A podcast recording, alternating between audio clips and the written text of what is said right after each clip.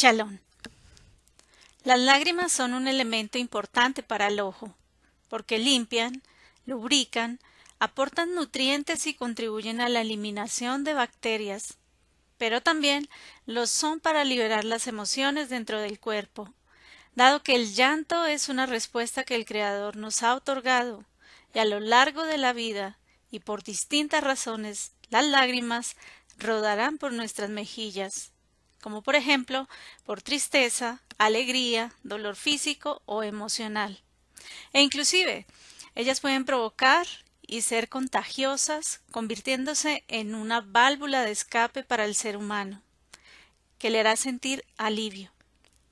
Es bueno recordar que las lágrimas han acompañado al hombre desde el nacimiento, y es el llanto precisamente el que da la vida por primera vez, fuera del vientre materno, y de aquí en adelante será usado para suplir las necesidades físicas y emocionales del bebé hasta que logre desarrollarse. Las lágrimas son vistas por el Eterno. La palabra lágrimas en el hebreo es de Maot. Así dijo el rey David. Teilín 56.8. Tú has tomado en cuenta mi vida errante. Pon mis lágrimas en tu odri. ¿Acaso no están en tu libro? Teilín 39.12. Escucha mi oración, oh Eterno, y presta oído a mi clamor. No guardes silencio ante mis lágrimas, porque extranjero soy junto a ti, peregrino como todos mis padres.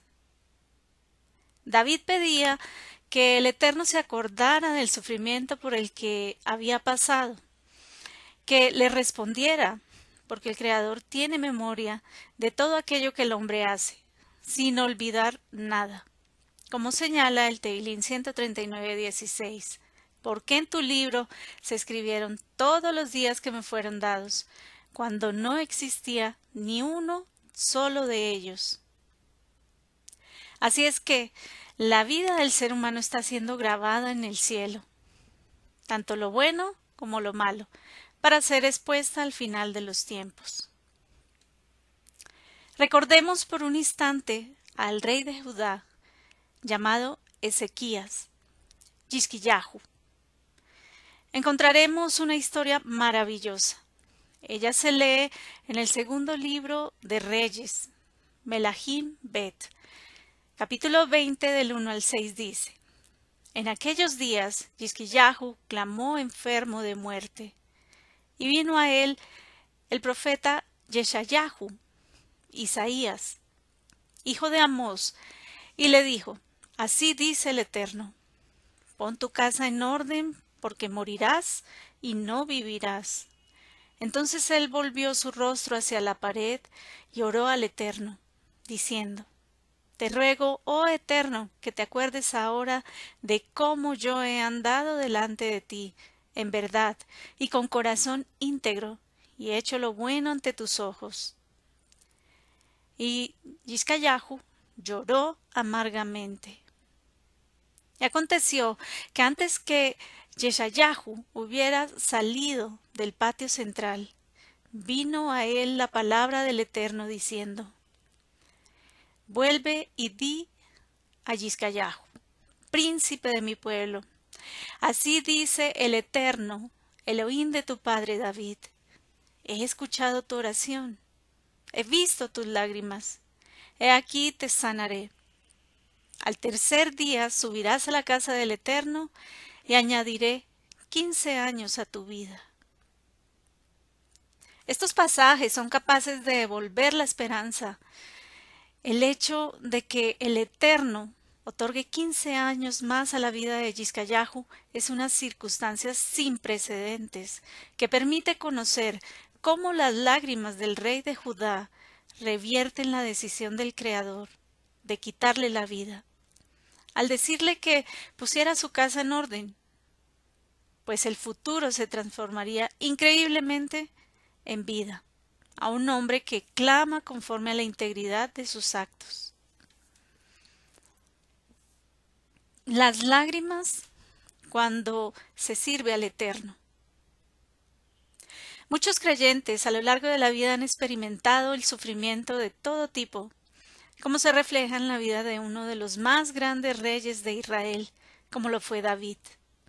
Aquel ser conforme al corazón del Eterno soportó sin descanso diferentes pruebas. Era tanto el sufrimiento que dice el Teilín 6.6. Todas las noches inundo de llanto mi lecho, con mis lágrimas riego mi cama. De hecho, quienes intentan agradar al Eterno experimentarán sufrimiento, y sus lágrimas es muy probable que le acompañen. Pero no por esto el creyente debe dejar el camino o perder el ánimo, porque nuestro Padre Celestial comprende cuánto nos afecta y movido por su inmensa compasión, sabe cuántas lágrimas derramamos en su presencia. En la escritura hay una historia fascinante de un creyente de nombre Shaul. Pablo, que su memoria sea bendita. Leamos algunos pasajes en los que se evidencian sus lágrimas en medio del servicio al Eterno. Hechos 20:19. Sirviendo al Eterno con toda humildad y con lágrimas y con pruebas que vinieron sobre mí. Hechos 20:31. Por tanto, estad alerta, recordando que por tres años, de noche y de día, no cesé de amonestar a cada uno con lágrimas. El deseo de agradar al Eterno y que los discípulos del Maestro, Yeshua, guardaran la instrucción, le producía sufrimiento a este varón. Sin embargo, no fueron solo estas circunstancias las que marcaron la vida de Shaul. En segunda de Corintios, en el capítulo 11, 25 al 31, dice, En muchos más trabajos, en muchas más cárceles, en azotes sin número de veces, a menudo en peligros de muerte. Cinco veces he recibido de los judíos treinta y nueve azotes Tres veces he sido golpeado con varas. Una vez fui apedreado. Tres veces naufragué. Y he estado una noche y un día en lo profundo. Con frecuencia en viajes, en peligros de ríos, peligros de salteadores, peligros de mis compatriotas, peligros de los gentiles, peligros en la ciudad, peligros en el desierto, peligros en el mar, peligros entre falsos hermanos, en trabajos y fatigas, en muchas noches de desvelo, en hambre y sed, a menudo sin comida, en frío y desnudez. Además de tales cosas externas, está sobre mí la presión cotidiana de la preocupación por todas las comunidades. ¿Quién es débil sin que yo sea débil? ¿A quién se le hace pecar sin que yo no me preocupe intensamente? Si tengo que gloriarme, me gloriaré en cuanto a mi debilidad. Elohim y Padre del Señor Yeshua, el cual es bendito para siempre, sabe que no miento.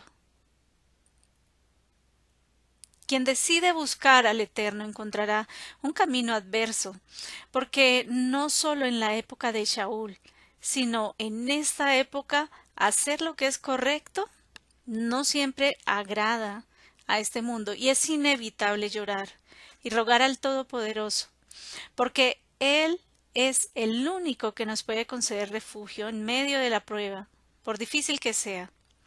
Asimismo, en el servicio al Eterno, entre ellos, Yeshua y su discípulo enviado a los gentiles derramaron lágrimas, por amor a los hermanos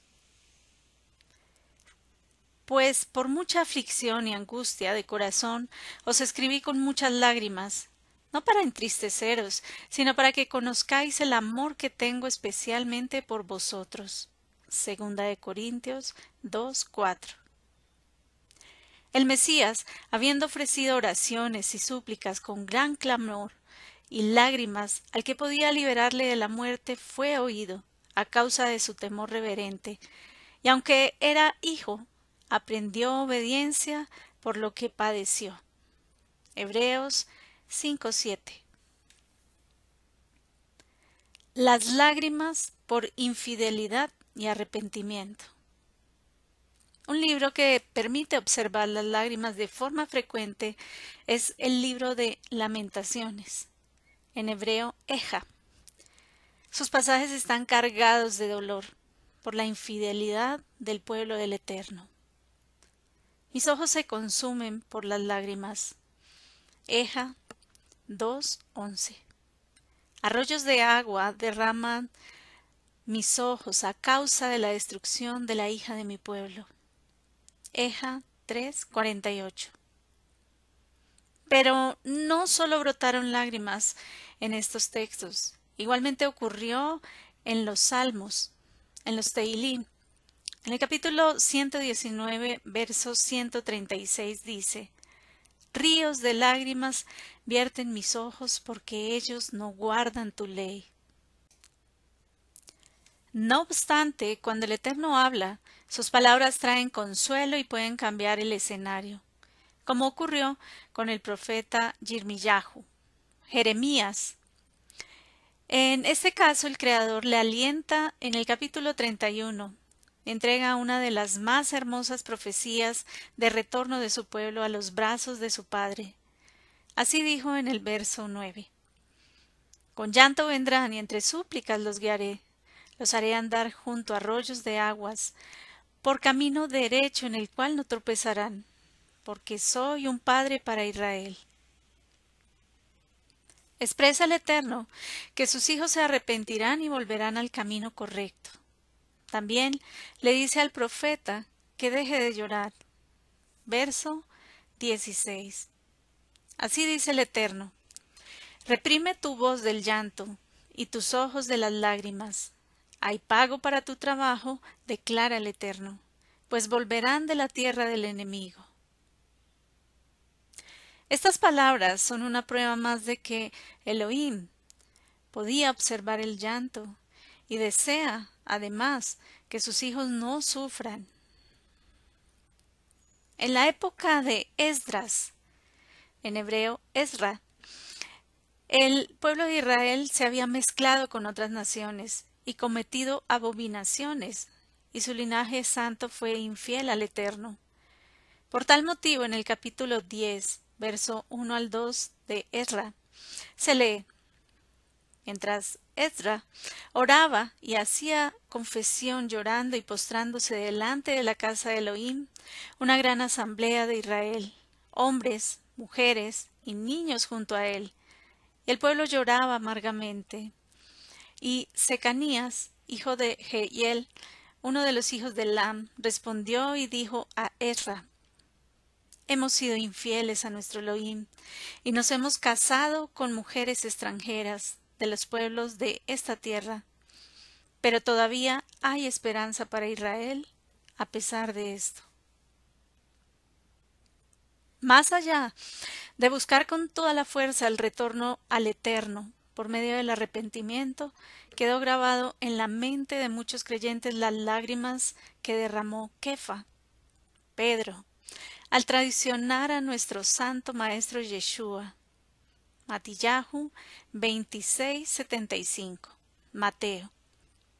Y Kefa se acordó de lo que Yeshua había dicho: Antes que el gallo cante, me negarás tres veces. Y saliendo fuera lloró amargamente.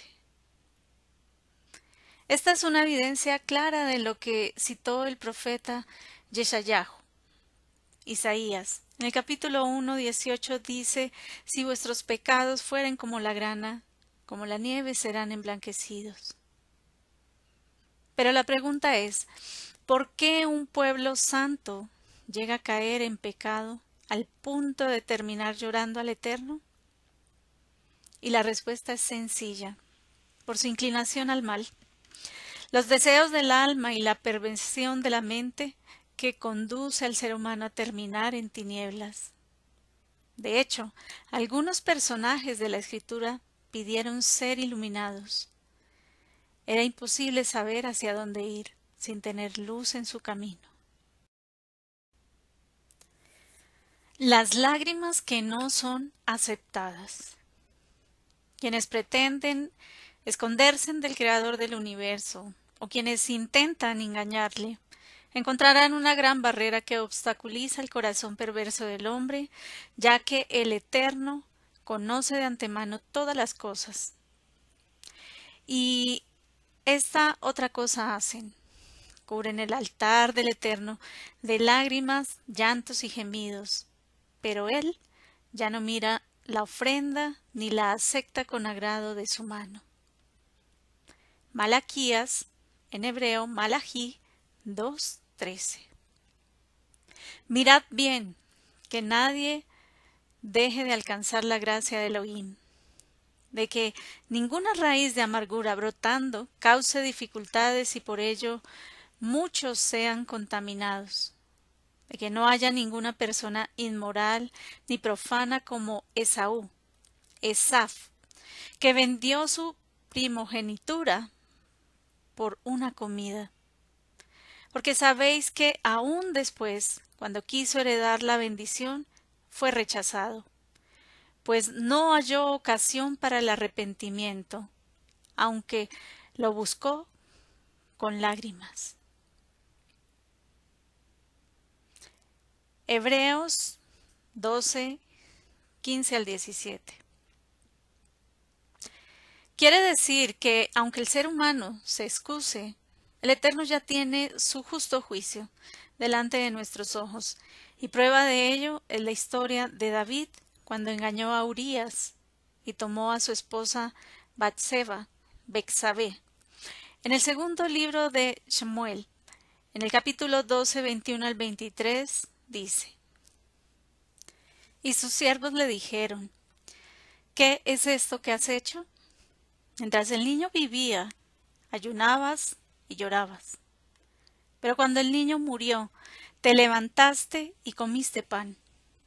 Y él respondió: Mientras el niño aún vivía, yo ayunaba y lloraba, pues me decía: ¿Quién sabe si el Eterno tendrá compasión de mí y el niño viva? Pero ahora que ha muerto, ¿por qué he de ayunar? ¿Podré hacer que vuelva? Yo iré a él, pero él no volverá a mí. Las lágrimas que liberan y llevan a la salvación. En los días que el Eterno tiene como finales para la salvación o condenación del ser humano, sabremos quién expuso sus lágrimas ante el Eterno de forma sincera, y quién ni siquiera deseó acercarse ante él en genuino arrepentimiento. Porque la tristeza que es conforme a la voluntad de Elohim produce arrepentimiento que conduce a la salvación, sin dejar pesar. Pero la tristeza del mundo produce muerte. Segunda de Corintios 7:10. Pero más allá de esto, Él destruirá a la muerte para siempre. El Señor, Elohim, enjugará las lágrimas de todos los rostros y quitará el oprobio de su pueblo de sobre la tierra, porque el Eterno ha hablado. Y en aquel día se dirá, He aquí, este es nuestro Elohim, a quien hemos esperado para que nos salvara. Yeshayahu 25, 8, 9. Finalmente, están las promesas del libro de revelaciones, Apocalipsis, que nos conducen a una nueva vida. Porque el Cordero que está en medio del trono los pastoreará y los guiará a manantiales de agua de vida. Y Elohim enjugará toda lágrima de los ojos de ellos, y los vestirá de inmortalidad, para que nunca más puedan morir. Entonces no habrá llanto, ni clamor, ni dolor. He aquí, las primeras cosas pasaron, y el que está sentado en el trono dijo He aquí, hago de nuevo todas las cosas. Escribe. Estas palabras son fieles y verdaderas. Y me dijo, consumado es. Yo soy la Aleph y la Taf, principio y final. Al que tiene sed, le daré gratuitamente de la fuente del agua de la vida. Revelaciones, Apocalipsis 7, 17 y 21, 4, 5. Chalón. El Eterno te bendiga.